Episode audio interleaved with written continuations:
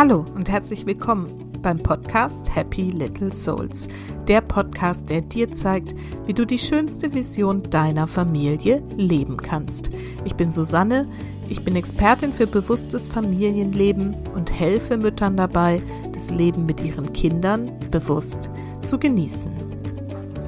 Bei mir dreht sich gerade alles um mein Projekt Lebensfreude, das am 28. Mai startet und auf das ich mich wirklich sehr, sehr freue.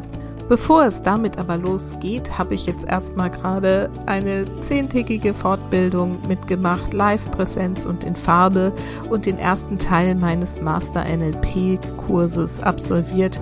Und ich kann euch sagen, ich bin gerade echt ganz schön durch, irgendwie benommen noch und so, weil es so intensiv war und so schön war und wieder so viele Grenzen in meinem Kopf gesprengt hat. Äh, das war wirklich, wirklich toll. Und ja, ich stelle immer wieder fest, wie wichtig es ist, dass wir immer wieder mal danach gucken, wo wir stehen, wo wir hinwollen, wo wir herkommen. Und einfach auch schauen, ob wir Dinge, die uns hindern, voranzukommen, transformieren können, ob sie nun aus der Gegenwart oder der Vergangenheit stammen und dass es so schön ist, sich immer die Vision nochmal wieder klar zu ziehen und die auch einfach groß zu machen und bunt zu machen und was man so im NLP alles so macht damit. Also, du Liebe, wenn du das gerade hörst, es ist ein Aufruf. Es ist ein Aufruf an dich auch zu sagen, hey, da ist noch mehr im Leben und ich kann es mir erschaffen, wenn ich einfach dafür losgehe. Ja, und vielleicht ist ja ein wichtiger Schritt für dich, wenn es dir daran gerade fehlt, eben mein Projekt Lebensfreude. Und vielleicht ist das der richtige Zeitpunkt für dich, ins Tun zu kommen und deinem Leben mehr Größe und mehr Vielfalt und mehr Buntheit zu geben und vor allen Dingen mehr Freude. Ja, ich freue mich, wenn du mit dabei bist. Mehr Infos gibt's auf meiner Website unter www.happylittlesouls.de Schrägstrich Projekt Lebensfreude. So, jetzt aber zu meiner Folge heute. Da geht es um das Thema Achtsamkeit und ich habe Sonja Albrecht eingeladen. Das ist eine gute Freundin von mir. Wir kennen uns schon richtig lange, haben uns im Job kennengelernt, beide voll im Marketing, sie in Führungspositionen und sind beide inzwischen an so einem ganz anderen Punkt in unserem Leben angelangt. Deswegen habe ich sie eingeladen. Sie ist Mindfulness-Trainerin und äh, hat eine große Ausbildung dazu gemacht und ich habe sie einfach mal befragt, was man da so lernt, was Achtsamkeit überhaupt ist für sie und überhaupt so im Allgemeinen. Sie hat uns viele wirklich ganz konkrete Methoden ähm, in diesem Gespräch verraten, Ali und Rain, wie wir also Achtsamkeit ähm, im Alltag leben können. Und es geht natürlich viel ums Thema Stress, wie uns Achtsamkeit dabei hilft, das Thema Stress im Familienalltag und überhaupt im Alltag zu reduzieren und auch wie uns das gelingt, wenn wir nur ganz wenige Minuten Zeit haben am Tag, wie wir dann trotzdem schon Erfolge feiern können mit diesem Thema und damit den Stress reduzieren und vor allen Dingen auch mehr Lebensfreude in unser Leben lassen. Und deswegen freut euch jetzt auf dieses Gespräch mit Sonja Albrecht.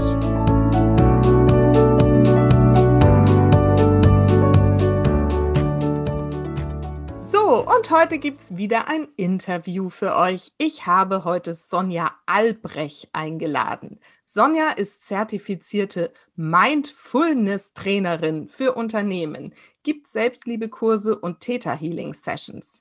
Sie, Sie möchte dich auf deinem Weg in dein Selbstbewusstsein begleiten, was mir ja sehr entgegenkommt.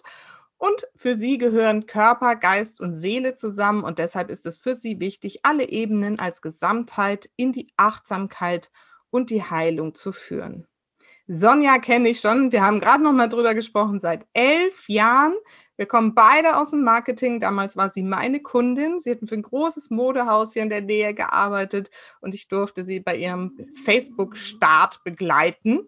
Und da so haben wir uns kennengelernt und seitdem haben wir immer wieder Kontakt gehabt und gehen gerade die letzte Zeit wieder einige Schritte sehr eng und gemeinsam. Und ich freue mich total, dass sie sich die Zeit genommen hat, heute über ihre Ausbildung und vor allem auch ihren Weg dahin uns zu berichten. Sonja, vielen, vielen Dank, dass du da bist. Ja, danke schön, Susanne. Ich freue mich total über die Einladung. Das ist ja mein erstes Podcast-Interview und ich bin auch schon ein bisschen aufgeregt. Das darfst du gerne sein, das liegt sich aber bestimmt gleich. also, dann meine Eingangsfrage ist ja mal, erzähl erst mal ein bisschen was über dich. Wer bist du und was machst du eigentlich gerade so ganz genau? Also, mein Name ist Sonja, ich lebe in Hamburg, mitten in der Stadt ähm, nahe der Alster und ähm, ja, beschäftige mich ganz intensiv mit dem Thema Achtsamkeit und innerem Wachstum. Ähm, das sind so quasi auch meine Hobbys, auch dieses Thema Persönlichkeitsentwicklung und da eben so den richtigen Weg für mich in erster Linie und natürlich auch für andere den richtigen Weg zu finden, da in ein anderes Bewusstsein zu kommen und auch ja die Wahrnehmung für sich selbst und für andere auch zu erhöhen. Mhm, mhm. Aber es ist ja jetzt inzwischen schon mehr als ein Hobby. Du machst es ja gerade zu deinem Beruf. Das stimmt, das stimmt. Ähm, das ist es auch. Aber also damit möchte ich ausdrucken, dass es so meine Mission ist, Achtsamkeit in die Welt zu bringen. Weil ich finde, dass gerade in der Wirtschaft, also auch in den Jobs und so, dass da viel zu wenig Achtsamkeit ähm, vermittelt wird oder auch so im Alltag ja eigentlich fehlt. Und deswegen ist es mir so wichtig, dass es ein achtsameres Miteinander gibt und dass man diese Tools, die so wertvoll sind, einfach auch schult und jedem beibringt. Also meiner Meinung nach müsste Achtsamkeit auch ein Schulfach sein, ähm, damit Kinder das schon am Anfang lernen, ähm, sich selbst einzuschätzen, Stress zu regulieren und ähm, ja, ihre Bedürfnisse auch wahrzunehmen und die auch zu äußern. Mhm. Super Idee. Da arbeiten wir drauf hin. genau. Bevor wir da jetzt nochmal so tiefer einsteigen in Achtsamkeit und Mindfulness-Training, erzähl doch mal so ein bisschen deinen Weg, wie du jetzt auch gerade so von dem ne, Marketing-Führungspositionsposten, den du damals hattest, zu dem Job gekommen bist und zu deiner Selbstständigkeit, die du heute lebst. Ja, wie oft, wie es oft ist, man ist, lernt ja so als, als Kind dass man den Weg so und so geht und bekommt so die, sage ich mal, die Lebensweisheiten der Eltern und der, des Umfeldes einfach mit.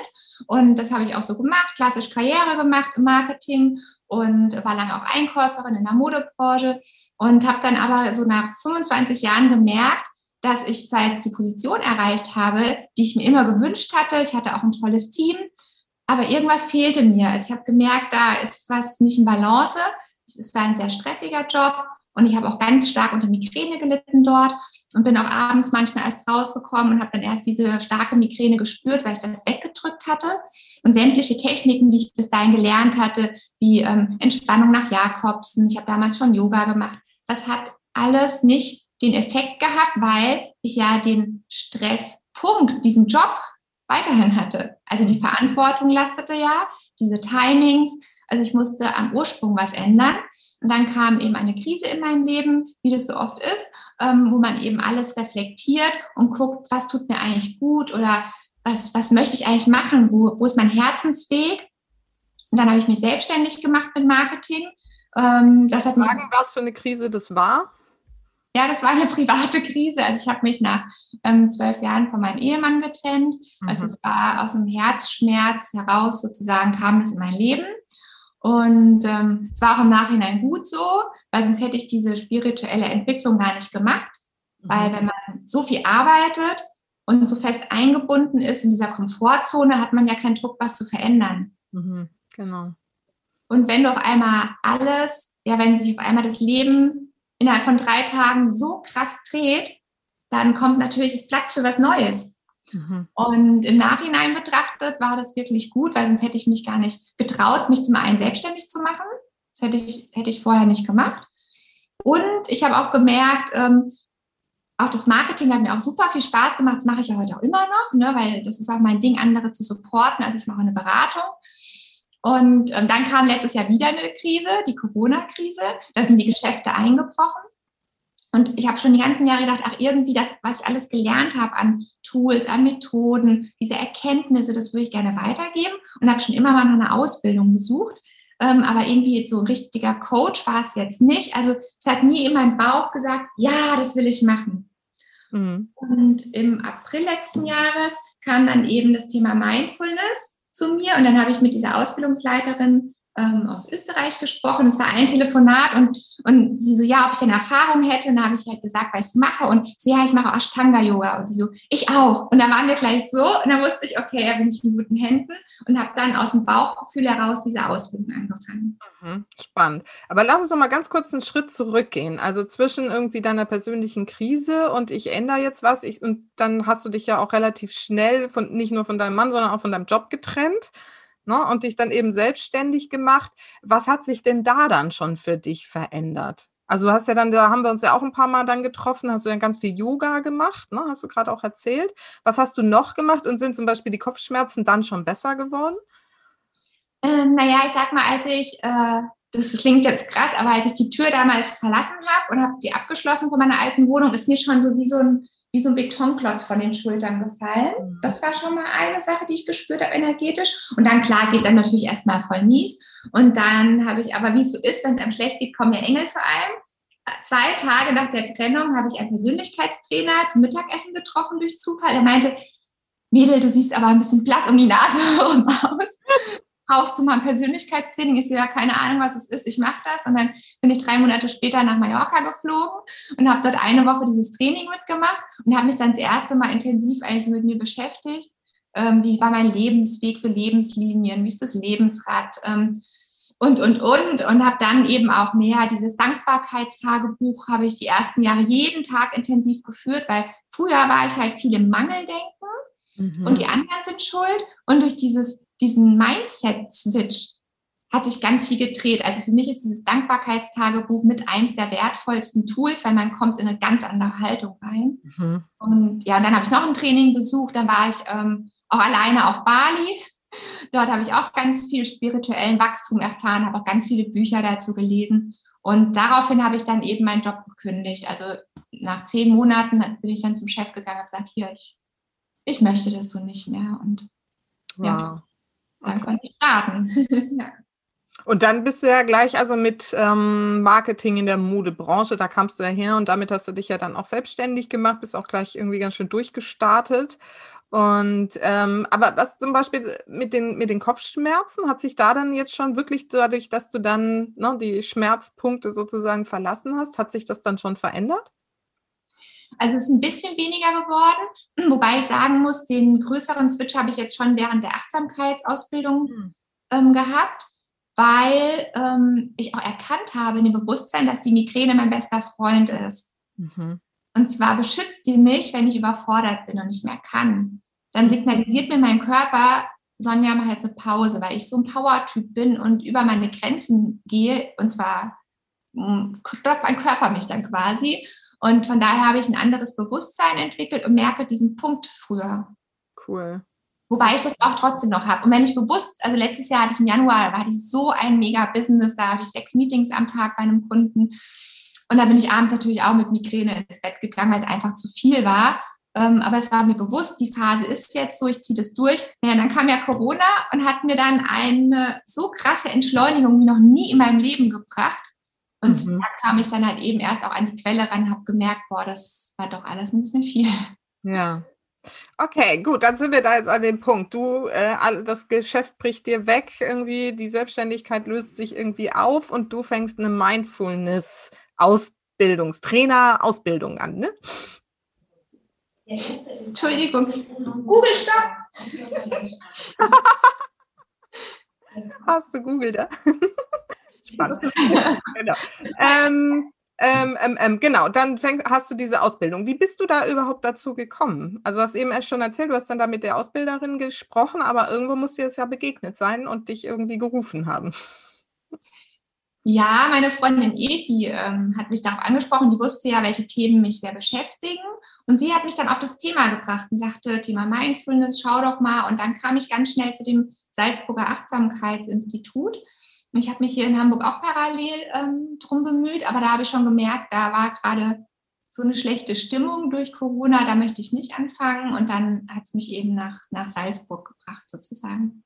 Und war das da online oder Präsenztraining? Leider alle, äh, fast alles online, bis auf ein Schweigeretreat, das wir hatten. Das war live zum Glück. Mhm. Das war leider online, aber unsere Trainer haben das so toll und wertschätzend gemacht. Also das war, war für alle eine große Herausforderung. Ich finde, das haben sie ganz toll gemeistert. Okay. Gut, dann steigen wir jetzt mal so ein bisschen in die Inhalte ein. Was lernt man denn überhaupt über Achtsamkeit oder wie würdest du Achtsamkeit auch für dich jetzt nach dieser Ausbildung definieren? Also ich habe meine eigene persönliche Definition. Ähm, Achtsamkeit bedeutet für mich jetzt hier in dem Moment zu sein, ohne es zu bewerten, einfach wahrzunehmen und in einer wohlwollenden, freundlichen Haltung zu sein. Mir mhm. gegenüber und auch anderen gegenüber. Mhm, mhm. Und wie kann man sich jetzt so eine Ausbildung vorstellen? Du hast eben von diesem ähm, Salzburger, wie heißt das? Das Salzburger Achtsamkeitsmodell. Genau, genau. weil diese, dieses Institut ist ein Mindful Leadership Institut und ich habe ja die Ausbildung für Organisationen gemacht. Also es das heißt auch für Schulen, für Unternehmen, ähm, wo es darum geht, eben Achtsamkeit zu, zu schulen und ähm, auch ja, Mikropraxis beizubringen. Das heißt nicht, dass jeder eine Stunde am Tag meditieren muss. Also so, dass es für uns Europäer eben machbar ist. Mhm. Das geht ja wahrscheinlich auch nicht nur jetzt um Tools und ich meditiere eine Stunde am Tag, sondern es geht ja um eine grundsätzliche innere Haltung auch, ne? Ja, wobei die entwickelt sich mit der Zeit. Also als mhm. Achtsamkeitstrainer ist es auch so, also es war eine sehr, sehr intensive Ausbildung. Also ich habe auch gedacht, ich studiere das. Ich hatte 20 Bücher hier auf Deutsch und Englisch, die ich durchgearbeitet habe. Und wir hatten auch alle zwei Wochen Peergruppentreffen. Also es war schon sehr intensiv. Und du verpflichtest dich natürlich auch dazu, jeden Tag zu meditieren. Mhm. Und ähm, man kann zwar so die Haltungen erklären, die dahinter stecken, aber man muss es erleben. Also ohne das wirklich zu praktizieren, lernt man Achtsamkeit nicht. Mhm. Dann nimm uns doch mal so ein bisschen mit auf deinen Weg durch dieses Jahr der Ausbildung. Was hast du gelernt? Was ist ähm, vielleicht das Wichtigste, was du mitgenommen hast? Also was ich grundsätzlich halt super wichtig fand, war einfach die Basis, was sich in unserem Gehirn verändert, wenn wir regelmäßig Achtsamkeit praktizieren. Mhm. Das finde ich super wichtig, ähm, weil da habe ich auch den berühmtesten Gehirnforscher der Welt auch kennengelernt. Der hat uns genau erklärt, ähm, in welchem Zentrum eben auch das Mitgefühl sitzt und was sich durch Meditation verändert. Also wir können ja immer wieder neue Autobahnen legen in unserem Gehirn und können unser Gehirn durch Meditation und Achtsamkeitsübungen jünger halten. Mhm. Und, ähm, alleine das schon mal so analytisch zu verstehen, finde ich wichtig. Kannst du das so ein bisschen noch, noch ausführen, was, was du da gelernt hast? Also es würde jetzt wahrscheinlich eine Stunde dauern, wenn ich jetzt das ein bisschen Dinge erkläre. Ähm, aber es ist so, dass also unser Gehirn ist quasi vernetzt wie so eine Autobahn. Und ähm, indem wir ja meditieren, kann sich das, also vernetzt sich das neu, wenn wir neue Gedanken haben oder Neues lernen, ähm, wenn wir uns gut ernähren, gute Beziehungen haben, dann vernetzt sich die Autobahn neu. Und das können wir machen vom ersten Atemzug bis zum letzten Atemzug. Mhm. Also wir, wir haben die Möglichkeit, ja, unser Denken zu formen, unsere Gedanken zu formen, unsere, äh, zu lernen, mit unseren Gefühlen umzugehen. Und ähm, weil unser Gehirn ist ja zum Teil noch so, oder es ist so aufgebaut wie ähm, damals in der Steinzeit. Wir haben ja wirklich so ein, so ein ja, Säugetier hier noch, wo wir einfach in Stresssituationen einfach reagieren. Wie wenn wir jetzt beispielsweise beim Autofahren in eine schwierige Situation kommen, dann denken wir nicht, da reagieren wir einfach, weil es überlebenswichtig ist. Und heutzutage sind wir Menschen so gestresst durch die Umwelt, durch die ganzen Aufgaben, die wir haben, durch, durch die ganze Technik, die Handys, die vielen E-Mails, dass wir quasi permanent in diesem Stressmodus sind und durch Achtsamkeit regenerieren wir uns schneller. Mhm. Weil beispielsweise, wenn ein, ein Tiger irgendwie Mammut gejagt hat, dann hat er das kurz gejagt da war es, war, war es Adrenalin auf 100 und dann hat er sich aber schnell wieder erholt. Und wir sind quasi immer in diesem Jagdmodus. Mhm. Und durch Achtsamkeit können wir uns eben schneller regenerieren und in unseren entspannten Zustand kommen, damit wir wieder klar denken können. Mhm. Spannend, sehr wichtig. Und das heißt irgendwie, du hast ja jetzt gerade jetzt von diesen Autobahnen ähm, gesprochen. Also ich habe das ja schon, äh, oder ich habe das auch schon gehört und so verstanden, dass wir uns ja quasi so Autobahnen schon ähm, also gelernt haben, dass bestimmte hm, Reaktionsmuster eben quasi im Gehirn so automatisiert ablaufen, weil sie quasi diesen breiten Weg der Autobahn nehmen. Und wenn wir was Neues lernen wollen, wie jetzt in dem Fall zum Beispiel Achtsamkeit, dann, also erkläre ich das auch mal meinen Jungs, so wenn die irgendwas Neues lernen wollen, dann bildet man ja erstmal so eine Art Trampelpfad uh, neu im Gehirn und der muss halt dann wieder und wieder und wieder und wieder beschritten werden, bis er halt breiter wird und dann irgendwann ein Weg wird und dann irgendwann asphaltiert wird und dann eine zweite Spur dazukommt. Und meine Jungs sagen dann immer, dann bauen sie noch ein paar Häuser nebendran, so dass es dann eine Straße ist und irgendwann wird es dann halt so die Autobahn. Ne? Und das heißt, dann erst so richtig ähm, geht das ja ins, ins System rein, dass man dann eben in solchen Situationen, wie du gerade gesagt hast, irgendwie eben dann besser achtsam reagieren kann, als man es, wenn man es ohne Training, ähm, äh, wenn man es nicht gewohnt ist, dann fährt man halt auf den normalen Stressschienen irgendwie immer weiter. Ne? Ist das so ungefähr? Ja, so kann man es ungefähr sagen, weil es ist so, wie du sagst, also wir denken eigentlich immer die Gedanken vom Vortag. 95 Prozent dessen, was wir denken, ist in unserem Unterbewusstsein. Mhm. Und 5 Prozent sind wir nur in unserem bewussten Denken. Mhm. Und ähm, deswegen ist es so wichtig, auch unser Gehirn liebt Routinen beispielsweise, weil dann denken wir nicht mehr. Beim Autofahren denken wir nicht mehr, wir machen das einfach. Deswegen ist diese Übung ganz, ganz wichtig, wie du schon sagst, und eben da auch neue, neue Verbindungen herzustellen damit wir eben da stressresistenter sind. Und was mein Lieblingsspruch ist, was auch ein ganz, ganz, ganz wichtiges Learning für mich war in dieser Ausbildung, ist zwischen Reiz und Reaktion liegt ein Raum. Mhm, ja. Und dieser Raum ist unsere Freiheit. Mhm. Und das ist das Wichtigste, weil ich bin auch selbst ein impulsiver, ähm, emotionaler Typ. Und früher habe ich mal sofort zurück, zurück reagiert. Mhm. Und das zu lernen, also es ist eine lange Übungsphase auch, ne? Und da mit Disziplin dran zu bleiben, erstmal zu realisieren, wann kommt der Reiz, will ich mich darauf einlassen oder nicht, wie reagiere ich, schlafe ich erstmal drüber, antworte ich auf die E-Mail jetzt sofort oder nicht. Das mhm. zu üben, das ist so ein wertvoller Schatz. Also das kann ich nur jedem empfehlen. Mhm, mhm. Und das ist ja gerade im Familienleben, auch wenn man allein diesen Satz sich immer wieder Danke, dass du mich daran mal erinnert hast. Den, den kannte ich eigentlich schon, hatte ich aber auch echt schon wieder verdrängt. Gerade im Familienleben man ständig irgendwie reagieren muss auf die Anforderungen der Kinder, auf irgendwie, was auch immer da auf einen einprasselt, in diesem Funktionsmodus so unterwegs ist, sich da immer wieder irgendwie klar zu machen, jetzt werde ich hier gerade von was auch immer gestresst, getriggert. Und ne, da ist aber zwischen dem Reiz und dem der Reaktion einen Raum. Das ist echt so ein schöner Spruch. Aber hast du denn da mal Tipps für uns? Wie kann man das denn? Äh, du hast gerade gesagt, es ist ein ganz langer Weg, überhaupt den Reiz erstmal wahrzunehmen. Das finde ich total spannend. Wie kann man das denn üben? Ja, oft sind wir ja, wie du schon sagst, im automatischen Modus. Ne? Mhm. Also das nennt man auch in der Kommunikation, sind wir dann so in der ersten Ebene. Dann, wenn dein Kind dich was fragt, dann lädst du es einfach nur runter, ohne wirklich mit Präsenz dabei zu sein. Was, was ist jetzt eigentlich? Und ähm, da habe ich eine ganz kurze Mikroübung, wenn was kommt, dass du erstmal also auch übst, das wahrzunehmen, boah, da kommt jetzt was. Und dann gibt es so eine drei Atemzüge-Meditation, die nennt sich Ali. Und zwar als erstes einfach atmen.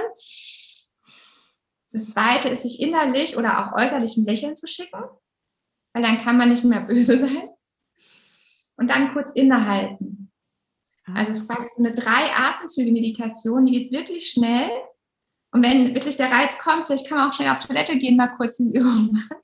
Und dann überlegen, wie möchte ich reagieren? In meiner vollen Präsenz, indem ich freundlich bin und auch, auch Mitgefühl für den anderen habe. Mhm. Das heißt also, ich meine, so typische Stressreaktionen für Mütter sind ja irgendwie, das Kind äh, will irgendwie gerade nicht das machen, was ich jetzt aber dringend von ihm brauche, dass es das tut, sich anziehen, Zähne putzen, äh, nicht im Supermarkt die Schokolade wollen, whatever. Ähm, ist das, sind das dann so Momente, wo wir das uns irgendwie ins Bewusstsein rufen können und das üben können? Ja, auf jeden Fall, auf jeden Fall.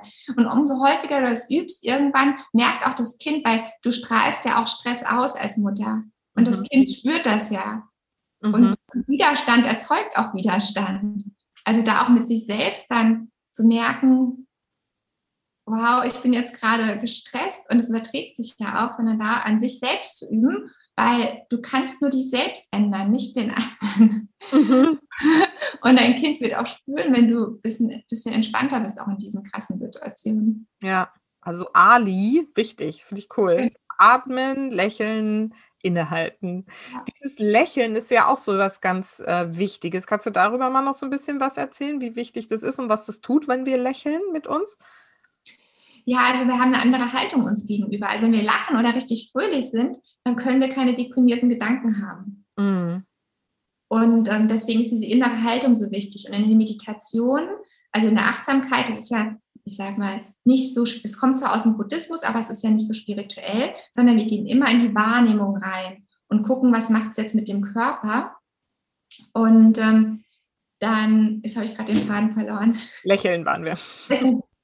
Ja, und genau, was ganz wichtig ist, dass wir eine wohlwollende und freundliche Haltung uns gegenüber haben. Und das mhm. finde ich auch so wichtig, dass wir uns nicht sagen, du musst, du sollst, sondern dass man eben ja wohlwollend und mit einem Mitgefühl auch sich selbst gegenüber mhm. und auch denkt und in sich lächelt. Und auch wenn du so eine stressige Situation jetzt mit deinem Kind hast, wenn du dir selber zulächelst, dann hast du schon und selber freundlich zu dir bist und dir selber nicht den Druck machst, ich muss jetzt aber das und das und so, sondern da ein bisschen entspannter rangehst, dann löst sich die Situation für euch auch einfach. Mm, mm, super schön, sehr, sehr wertvoll. Okay, da waren wir jetzt ja sozusagen bei dem Punkt hier der, der Reiz. Ne? Ich nehme den Reiz wahr und ich reagiere erstmal mit diesem Ali. Was, was kann ich noch tun, um insgesamt zu einer achtsameren Haltung für mich zu kommen, als Mama oder überhaupt als Mensch?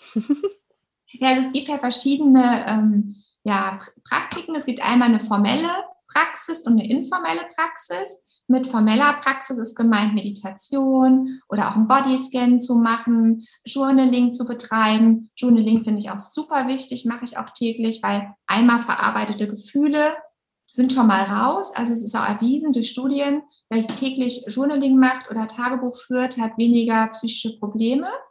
Ähm, und dann gibt es eben. Kannst du mal sagen, wie machst du das? Also, was ist da so die, gibt es da so die Variante, was jetzt irgendwie in dieser Ausbildung gelehrt wird, die da die optimale ist oder ist es frei? Hauptsache, du schreibst überhaupt irgendwas? Also es gibt aus der Achtsamkeit tatsächlich eine sehr schöne Technik, die ich auch bei den ganzen Trainings mit reinnehme. Die erste Frage ist, was hat dich heute aufgeregt, gestört oder wütend gemacht, dass man erst mit der negativen Emotion anfängt und einfach rausschreibt. Und die zweite Frage ist, was hat dich inspiriert, glücklich gemacht, was hat dich zufriedener werden lassen und dann in das gute Gefühl kommen. Und ich ergänze das Ganze noch durch, was kann ich Gutes für meinen Körper, Geist und Seele tun, was ist mir heute bewusst geworden und welche Erfolge kann ich heute feiern, um mich mhm. einfach positiv auszurichten und wem kann ich heute was Gutes tun. Ah, Okay, aber das ist was für morgens dann, oder? Wem kann ich heute was Gutes tun? Ah ja, das heißt also morgens irgendwie gerne mit Dankbarkeit und wem kann ich was Gutes tun starten ja. und abends dann aber auch nochmal wirklich reflektieren, was war irgendwie, also wirklich auch mal so, das finde ich ganz spannend, das habe ich jetzt echt, glaube ich, so noch gar nicht gehört, irgendwie mal so drauf zu schauen, was hat mich heute getriggert, aufgeregt, gestresst und soll man dafür dann auch schon irgendwie gleich eine Lösung finden oder geht's, nee, nur einfach wahrnehmen? Da geht's Bei allem rausschreiben. Es ist wichtig, dass du wirklich einen Stift in der Hand hast und es dir nicht nur vorstellst, sondern dass du es rausschreibst, weil dann ist es durch unsere Motorik einmal verarbeitet.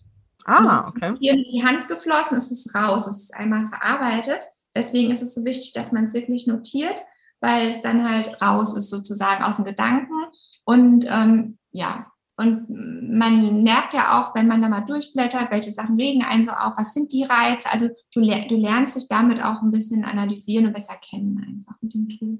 Mhm, mhm. Und aber also die Lösung ist gar nicht das Ziel, sondern das äh, wird durch dieses Aufschreiben verarbeitet und dann ist es auch schon gut quasi. Ja, es kommt natürlich darauf an, wenn es jetzt beispielsweise was ganz Schlimmes ist, ein, ein Ehestreit, der einen total ja. auf zermürbt, dann langt nicht nur einmal Journaling. Ne? Da gibt es auch eine ganz tolle Methode von Tara Brach. Das ist ja so ein, ja, eine Achtsamkeits, ein Achtsamkeitsguru aus Amerika. Die hat die Rain-Methode entwickelt. Da gibt es nochmal andere Möglichkeiten, Gefühle zu verarbeiten. Weil oft ähm, entstehen Krankheiten dadurch, dass wir Gefühle unterdrücken. Mhm. Weil ja Körper, Geist und Seele zusammengehören. Und deswegen ist es so wichtig, die Gefühle zu also zuzulassen, Ja dazu zu sagen und sie zu verarbeiten. Mhm. Von daher kommt es darauf an, es gibt so viele Techniken und ja, es ist halt wichtig für sich, für die Situation immer so die richtige zu wählen. Deswegen ist es schön, so ein Achtsamkeitsbuffet zu haben und zu schauen, heute brauche ich das, heute brauche ich das. Genau, man muss auch nicht immer an der formellen Praxis kleben, weil die ist schon, ähm, sage ich mal, zeitintensiver, wobei man auch mit einer Zwei-Minuten-Meditation starten kann. Aber es gibt auch eine informelle Praxis, die man einfach im Alltag machen kann, wenn man in der Warteschlange ist. Und da gibt es auch viele, viele Kurzübungen, wie jetzt dieses Ali beispielsweise. Also da gibt es ähm, eine Vielzahl an Methoden, die ich eben in diesen Achtsamkeitstrainings ähm, ja, lehre. Mhm. Die Rain-Methode, also mir ist jetzt noch nicht so ganz klar, dieses formelle und informelle. Aber bleib mal noch mal kurz bei dieser Rain-Methode. Die habe ich ja auch schon kennenlernen dürfen in einem deiner Achtsamkeits-Selbstliebe-Kurse. Magst du das auch noch mal kurz erzählen? Das fand ich auch super spannend. Ja, also es kann ja auch jeder mal zu Hause ausprobieren, die ersten beiden Steps, sind vier Steps. Zum einen, dass man es registriert, also recognize, und zum Zweiten, dass man Ja zu dem Gefühl sagt. Und ich habe auch gerade vor zwei Tagen mit einer Freundin so eine Übung an der Alster gemacht, weil der es nicht gut ging. Und da habe ich gesagt, komm, geh mal gedanklich in die Situation rein, die dir Probleme macht. Und dann sag einmal Nein zu diesem Gefühl. Mhm. Dann spür wirklich mal in das Körperteil rein wenn du Nein sagst, was es auslöst. Weil meistens ist es so, dass es sich dann eher verhärtet und festsetzt. Mhm. Natürlich dauert der Prozess so circa 10 bis 15 Minuten und dann lass es los, atme nochmal dreimal tief durch und dann sag mal Ja zu dem Gefühl. Ja, dieses schwierige Gefühl darf jetzt da sein. Und ich, und ich zermarter mich jetzt nicht, sondern das darf da sein, das ist okay. Und dann wirst du merken, wie in deinem Körper diese Spannungen sich auf einmal auflösen. Mhm. Und alleine das ist schon, das sind die ersten beiden Steps, das ist schon mal mega. Und Wofür steht das A dann? Also erlauben. Ah, okay. Also, dass man sich das Gefühl erlaubt, genau. Ja. Und das dritte ist ähm, Investigate, also das, das Gefühl zu untersuchen mhm. ähm, und zu gucken, stimmt es, was ich mir da selber erzähle? Weil wie fühle ich mich denn in der Situation? Wenn ich beispielsweise, ach, ich fühle mich nicht liebenswert. Stimmt das wirklich? Hast du einen Beweis dafür, dass das wirklich stimmt? Und dann fällt dir nämlich ein, dass du ganz viele Beweise bekommst, dass man doch liebenswert ist. Mhm. Und dann ist der vierte Step, das finde ich halt sehr, sehr große Unterschied, weil im Buddhismus ist es ja so, dass man sich von oder auch in der Achtsamkeit oft von den Gefühlen distanziert. Also dass man sagt, da ist jetzt Traurigkeit in mir ähm, die ist da, aber ich bin nicht Traurigkeit, also sich einmal zu distanzieren, was ich auch gut finde. Aber bei Rain ist es so, dass du to nurture, also sich selber nähern, dass man sich selber in den Arm nimmt, ein bisschen streichelt, sich tröstet dafür. Und also mir liegt diese Methode näher, ähm, weil ich bin geistig noch nicht so weit wie ein Buddha, dass ich so erleuchtet bin und diese Gefühle nicht fühle in meinem Körper. Und ich glaube, so geht es vielen von uns. Mhm. Und deswegen finde ich dieses to nurture, sich nähern und trösten, viel schöner, weil dann kann ich es auch gehen lassen und mich weiterentwickeln. Ja, schön. Okay, also das heißt so als, ähm, das ist noch eine weitere Methode, die man so machen kann. Und das gehört auch noch in diesen formellen Bereich.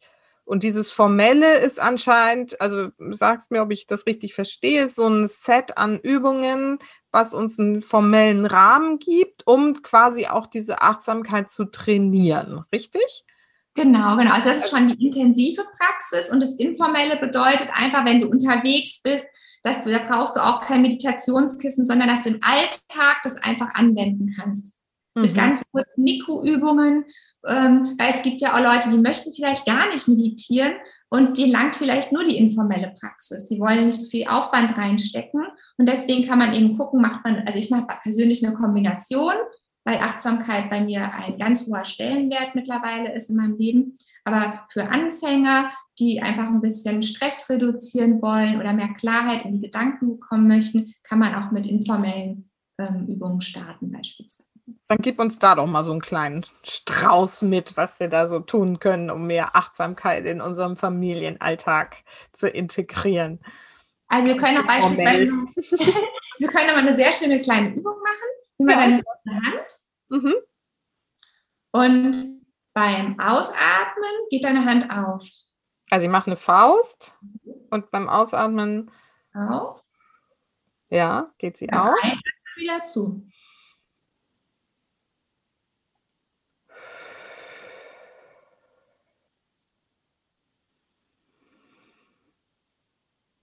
Okay, also immer auf und zu beim Atmen.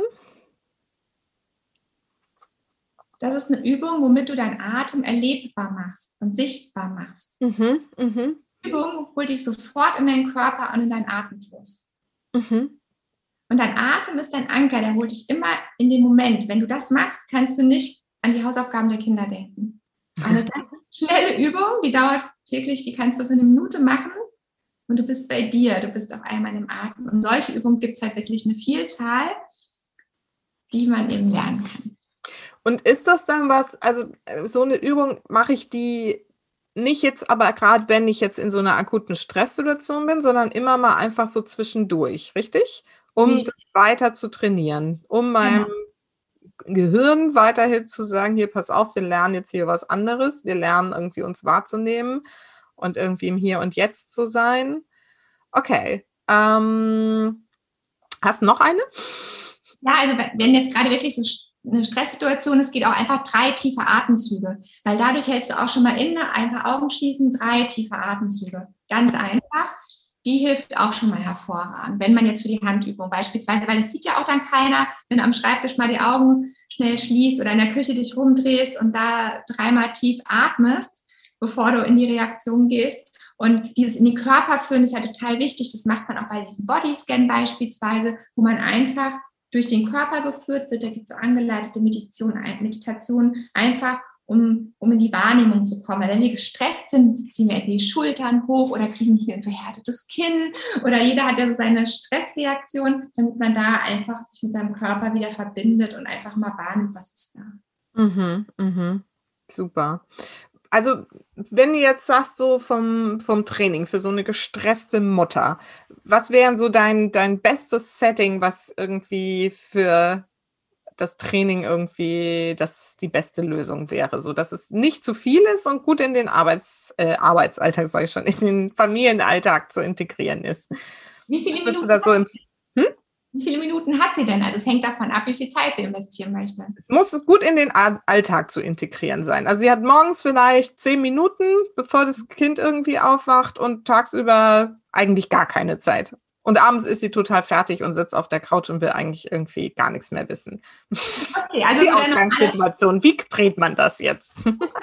also der normale Wahnsinn. Ja, also würde ich sagen, fünf Minuten, fünf Minuten Meditation und fünf Minuten Journaling am Morgen, weil sie Mhm. einfach Emotionen verarbeitet. Sie hat sich einmal klar fokussiert und dann wirklich auch vielleicht auf der Toilette dreimal am Tag durchatmen, wenn sie wirklich äh, Toilettengang hat.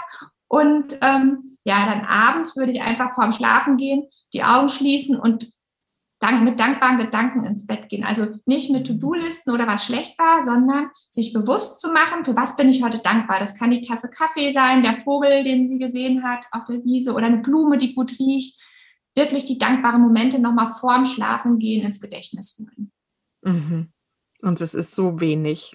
Und wie lange glaubst du, dauert das, bis man daraus schon irgendwie eine Veränderung im Leben spürt? Eine Erleichterung, Entspannung kommt ja damit wahrscheinlich auch. Ne? Was sind so, was, was haben wir denn überhaupt davon?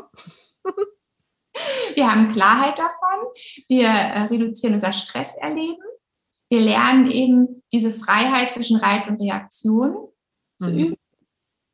Ähm, ja, und wir, wir sind mehr mit unserer inneren Quelle verbunden. Wir Mhm. erkennen unsere inneren Muster und wir entwickeln auch auf Dauer mehr Mitgefühl mit uns selbst und mit anderen. Mhm. Es gibt eine sehr schöne Meditation, die würde ich allen empfehlen, wenn man mal so eine Viertelstunde, 20 Minuten Zeit hat. Das ist die Metta-Meditation. Gerade wenn du jetzt vielleicht Ärger gerade mal mit deinem Partner hast oder so oder mit, mit einem Kind, dann hilft die Metta-Meditation sehr stark, weil die uns wieder in unsere Barmherzigkeit führt. Mhm. Gibt es die irgendwie auch auf YouTube oder von dir irgendwo zu hören? Oder? Ja, die gibt es von mir zu hören auf Spotify. Da habe ich einen eigenen Kanal unter Sonja Albrecht. Oder auf Inside Timer, das ist ja die größte Meditationsplattform, die es gibt. Dort ähm, kann man Metta-Meditation eingeben. Da gibt es viele Varianten und da habe ich auch meine eingestellt beispielsweise. Cool. Ja, das verlinken wir auf jeden Fall dann auch deinen dein, äh, Spotify-Kanal, mit dem da hast du ja schon einige Meditationen eingesprochen. Das finde ich auch total wertvoll, habe ich mir auch schon einiges von angehört und nutzt das. Ähm, okay, also und jetzt war eben noch die Frage, wenn wir jetzt anfangen, so mit ne, zehn Minuten morgens, bisschen Meditation, bisschen Journaling, tagsüber einfach drei, vier Mal zwischendurch irgendwas von diesen Mikroübungen machen und abends mit dankbaren Gedanken ins Bett gehen, wann ändert sich dann was? Wann merken wir einen Effekt davon? Den wirst du sofort spüren, aber deine Wahrnehmung wird sich halt ändern. Wenn du es regelmäßig machst, wirst du auch merken, es tut dir gut und vielleicht langen dir dann auch die fünf Minuten Meditation gar nicht und du kannst es dann auch wirklich jede Woche steigern. Also im Gehirn eine richtige Änderung, die ähm, sieht man dann auch Gehirnscans erst, wenn man wirklich eine halbe Stunde jeden Tag macht. Mhm langfristig das macht. Aber du kannst es auch beispielsweise an der Supermarktkasse, wenn du in der Warteschlange bist, anwenden. Man kann ja auch mit offenen Augen meditieren, dann schaut man nach vorne, sucht sich einen festen Punkt und konzentriert sich einfach auf seinen Atem und versucht die Gedanken nicht abschweifen zu lassen, beim Atem zu bleiben. Also so kannst du auch im Alltag die Wartezeiten beispielsweise auch nutzen. Mm, super gut. Das lässt sich ja immer integrieren. Warten muss man ja ständig irgendwo. Sehr, sehr gut. Dann erzähl doch noch mal so ein bisschen von dir. Also du hast das jetzt ein Jahr gelernt, bist jetzt ausgebildete Mindfulness-Trainerin. Was hat sich denn in diesem Jahr für dich verändert?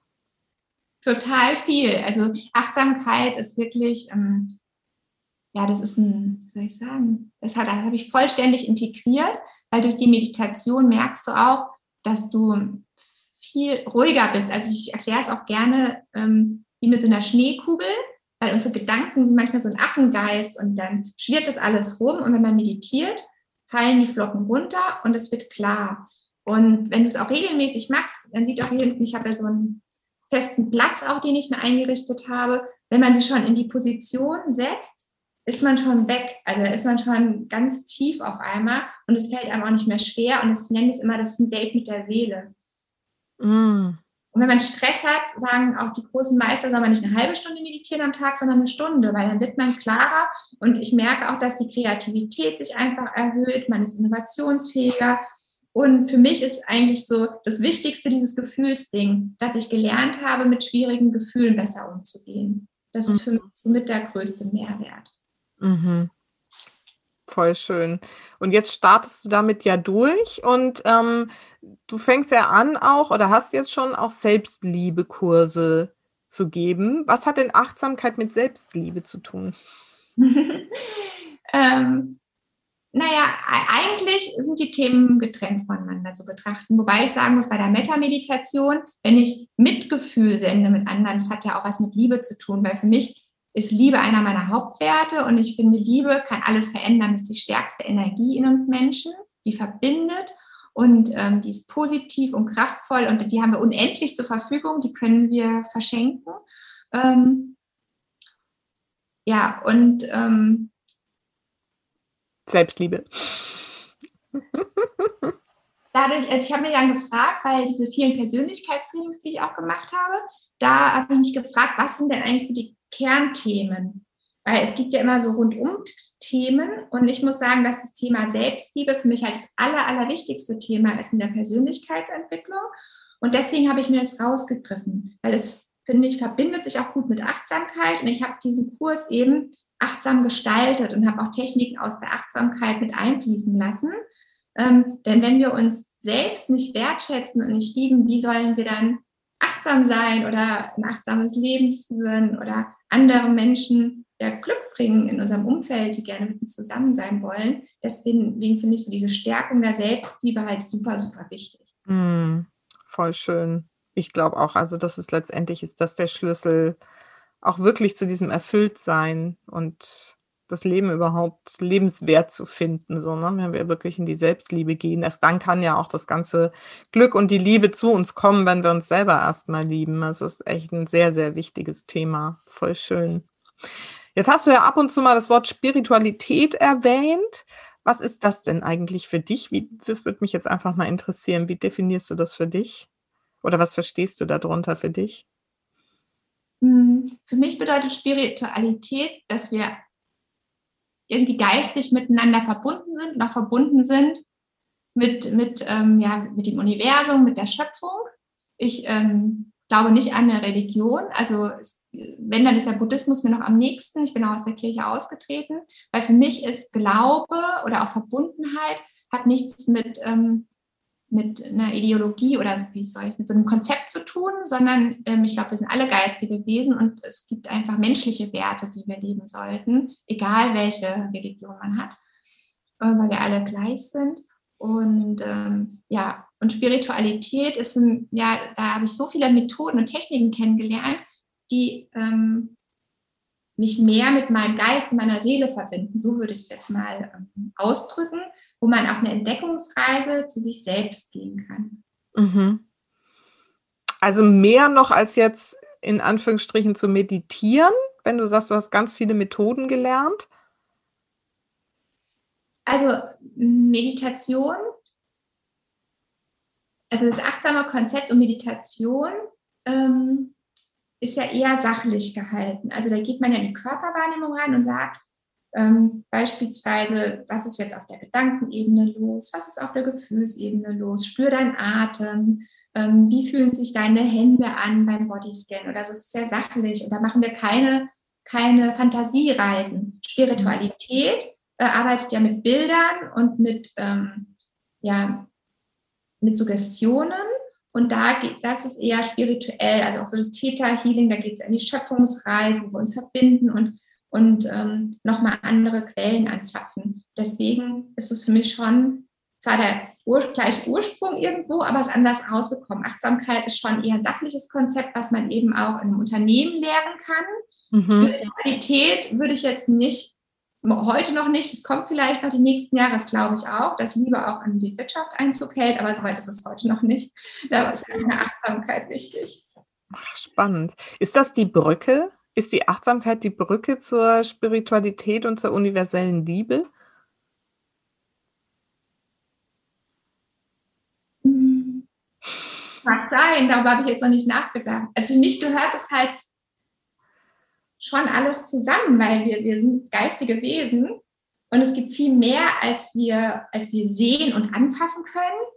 Ähm, ich habe schon so irre Sachen erlebt und das ist halt ähm, nicht nur Achtsamkeit. Also das geht viel tiefer noch als nur mhm. Wahrnehmung, sondern durch diese Vorstellung, durch diese Verbundenheit sind da halt noch andere Sachen für mich möglich. Mhm. Mhm herrlich. War jetzt auch gerade nur so eine Frage, die mir gerade so gekommen ist. Vielleicht ist das so ähm, tatsächlich, dass man, ne, weil du sagst, es ist halt noch so ein bisschen pragmatischer und sachlich, die Achtsamkeit. Das ist halt, ne, auch ich fand es spannend, dass du diese Begriffe von formell und informell da eingeführt hast. Das war mir noch gar nicht so bewusst. Ähm, und das äh, Spirituelle, ne, auch gerade das, du machst ja das Theta-Healing, das ist ja so ähnlich wie Teki, haben wir uns ja auch schon gegenseitig mit beschenkt.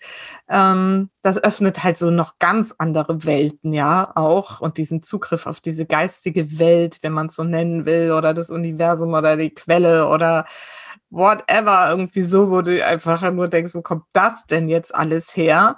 Und das ist sicherlich noch so die nächste Stufe, aber dieses überhaupt erstmal mit sich in Kontakt zu kommen und den Gefühlen, die in einem selber sind und da rein zu spüren und so ist wahrscheinlich so der für die Menschen, die eben noch nicht jetzt so weit sind, dass sie sagen, ich verbinde mich mal kurz mit der Quelle, dass die eben über diese Achtsamkeit da vielleicht über eine Brücke gehen können, weil letztendlich ist es ja so der, der erste Weg, oder? Also finde ich gerade so einen ganz schönen Gedanken.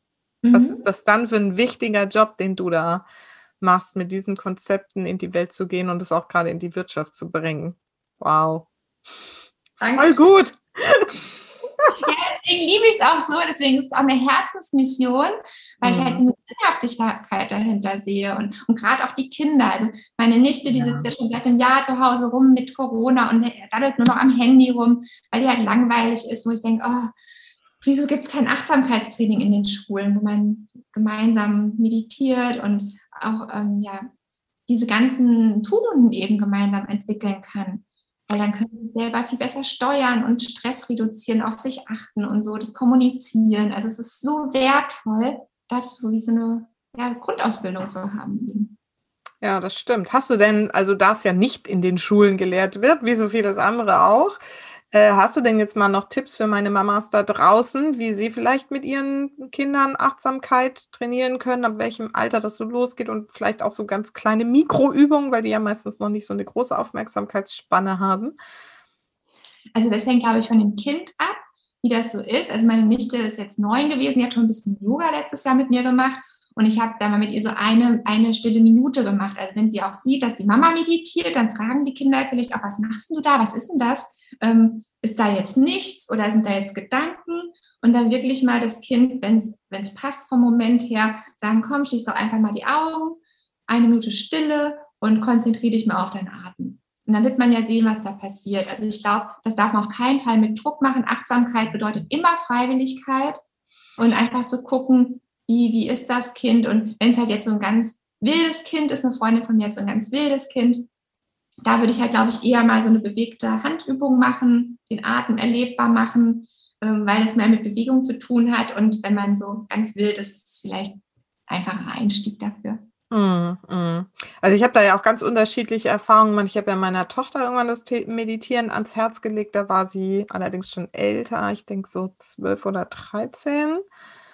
Und dann haben wir tatsächlich, das war so ein, habe ich glaube ich auch schon mal hier erzählt im Podcast, so ein sehr einprägsames Erlebnis. Wir waren zusammen irgendwie unterwegs. Wir haben, so einen ähm, kleinen Mädelsausflug gemacht und sie war auf einmal, ne, wie das so ist in der Pubertät, von jetzt auf gleich mega schlecht gelaunt. Keiner wusste so richtig warum. Und dann habe ich irgendwie gesagt, komm, wir, wir meditieren mal. Und sie hat sich interessanterweise darauf eingelassen. Dann haben wir irgendwie so eine geführte Meditation gemacht, inneren Frieden finden, zehn Minuten. Und dann ist sie danach irgendwie aufgestanden, ins Bad gegangen und kam raus, strahlend und sagte, und jetzt ist wieder gut. Wow, ja, mega. Das fand ich echt spannend und dann hat sie damals ja auch noch eine schwere Phase in der Schule gehabt und hat, ähm, habe ich auch immer wieder gesagt, ne, mach sowas. Und sie so, ja, mach ich, mach ich, mach ich. Und das hat sie auch wirklich, und heute sagt sie auch noch, jetzt ist sie ja fast 16 schon, ähm, sagt sie auch manchmal, dass sie das noch ähm, praktiziert. So einfach für sich. Also ich habe mich da noch ganz rausgehalten, aber ich habe es ihr halt einmal irgendwie quasi irgendwie gezeigt, wie krass das irgendwie wirken kann. Und ähm, mit den Jungs, ne, acht und neun, ist es gerade sehr schwierig. Wir haben mal eine Weile so Fantasiereisen gemacht für Kinder. Und das geht, solange es irgendwie sowas hat mit, hey, stell dir einen Drachen vor, wie sieht dein Drache aus, ne? Und dann sind sie aber voll drin und erzählen dann aber auch, ne, was für goldene Dra äh, Drachenschuppen und Flügel der hat und wo der irgendwie jetzt sein Feuer rausschießt und so. Also finde ich auch spannend, weil die einfach super fantasievoll dann werden auch. Und ähm, aber so richtig mit Achtsamkeit kann ich denen gerade nicht kommen. Wobei der Kleine ja auch Yoga liebt. Also so Kinder-Yoga-Reisen macht er irgendwie gerne auch. Das ist auch ganz spannend. Aber sobald es dann in die Entspannung geht, sagt er, kann ich jetzt Schluss machen? Ja, das ist denen noch zu langweilig. Deswegen hängt echt vom Kind ab. Und du siehst ja auch ein Mädchen, da fehlt eher ein Zugang ja. zu. Ich kommt es auch später. Und es ist ja toll, dass er überhaupt bei Yoga, da geht es ja auch schon um die Körperwahrnehmung und so, ja. wenn er da dran Spaß hat, ist doch auch super. Also ich denke, da gibt es genau. so viele Wege und Möglichkeiten. Ja, ja, genau. Das wird sich irgendwie noch finden. Aber sie sehen es ja bei mir und sie kriegen es irgendwie trotzdem mit. Und insofern glaube ich auch, das sind Samen, die man dann pflanzt und die dann später irgendwann aufgehen. Gut, dann kommen wir jetzt zu meinen Schlussfragen, die auch für dich sind. Für welche drei Dinge in deinem Leben bist du denn am dankbarsten? Meine neue Freiheit, mm. Selbstständiger auch. Mm, ja, für die Achtsamkeit, für diese Ausbildung bin ich sehr, sehr dankbar. Ja, und für meine Freunde und Familie, die ich in meinem Umfeld, in meinem Leben habe, total. Mhm. Mhm. Super schön. Genau, und was, wenn du jetzt so an die Mamas denkst, die Schlussfrage ist ja immer, was ist denn so deine wichtigste Botschaft für meine Supermamas da draußen? Seid liebevoll mit euch selbst und atmet dreimal tief ein und aus in stressigen Momenten. ja, ja, das habe ich Ihnen auch schon, habe ich so oft schon gesagt. Das ist wirklich das absolute Zaubermittel und ja, auf den Punkt nochmal so gebracht.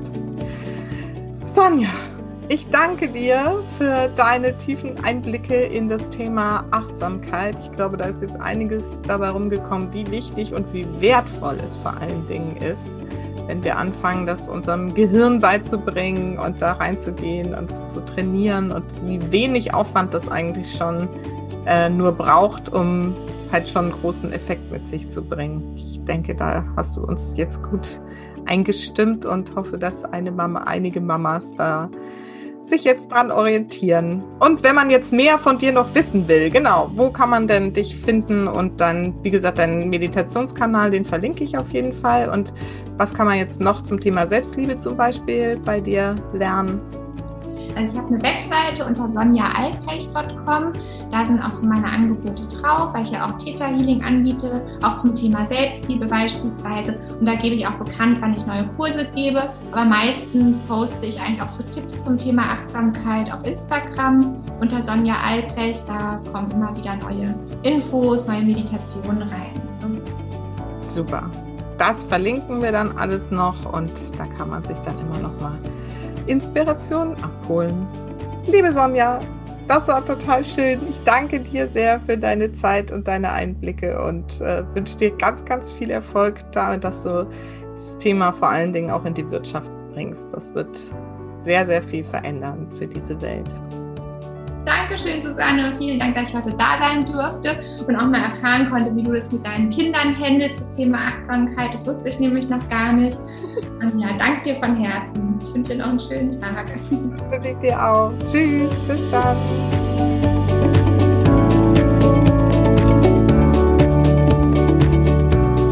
So, du Liebe, das war doch eine geballte Portion praktische Informationen für dich. Und ja, ich wünsche dir sehr, dass es dir gelingt, vielleicht wenigstens die zehn Minuten am Tag Achtsamkeit zu trainieren und auszuprobieren, ob das stimmt, was Sonja sagt dass selbst so ein bisschen schon einen großen Effekt auf dein Leben haben kann. Und wenn dem so ist, dann freue ich mich erstens, wenn du mir darüber berichtest und zweitens freue ich mich auch, wenn du dann diesen Podcast und diese Folge vielleicht speziell auch weiterempfehlst oder wenn du mir auf iTunes oder auf irgendeinem anderen Bewertungsportal einfach mal eine Rezension hinterlässt, denn es hilft mir, diesen Podcast noch größer zu machen, noch weiter zu machen, noch mehr Bewusstsein für die Mamas und für die Kinder in die Welt zu bringen. Und ich habe ja am Anfang der Folge von meinem Seminar erzählt, von meiner Fortbildung und wir haben uns fünf Tage mit uns, mit unserer Identität, mit unseren Glaubenssätzen und Werten und auch mit unserer Vision beschäftigt. Und ich habe ja nur eine Vision, aber in, mit der Arbeit, mit dieser Vision ist mir nochmal klar geworden, wie groß sie ist und wie schön sie ist und wie wichtig sie ist, dass wir einfach mehr Bewusstsein für uns und für unsere Mitmenschen, unsere Kinder hier auf die Welt bringen. Und dieser Podcast ist halt ein Teil dieser Vision. Er ist einfach Teil meines Beitrages dafür, dass diese Welt noch schöner, noch lebendiger, noch bunter und vor allem noch viel mehr voller Freude wird. Für dich und für alle, die das irgendwie haben wollen. Ja, und in diesem Sinne, heller, schöner, bunter, fröhlicher, vergiss nicht, Familie ist, was du daraus machst. Alles Liebe, bis ganz bald. Deine Susanne.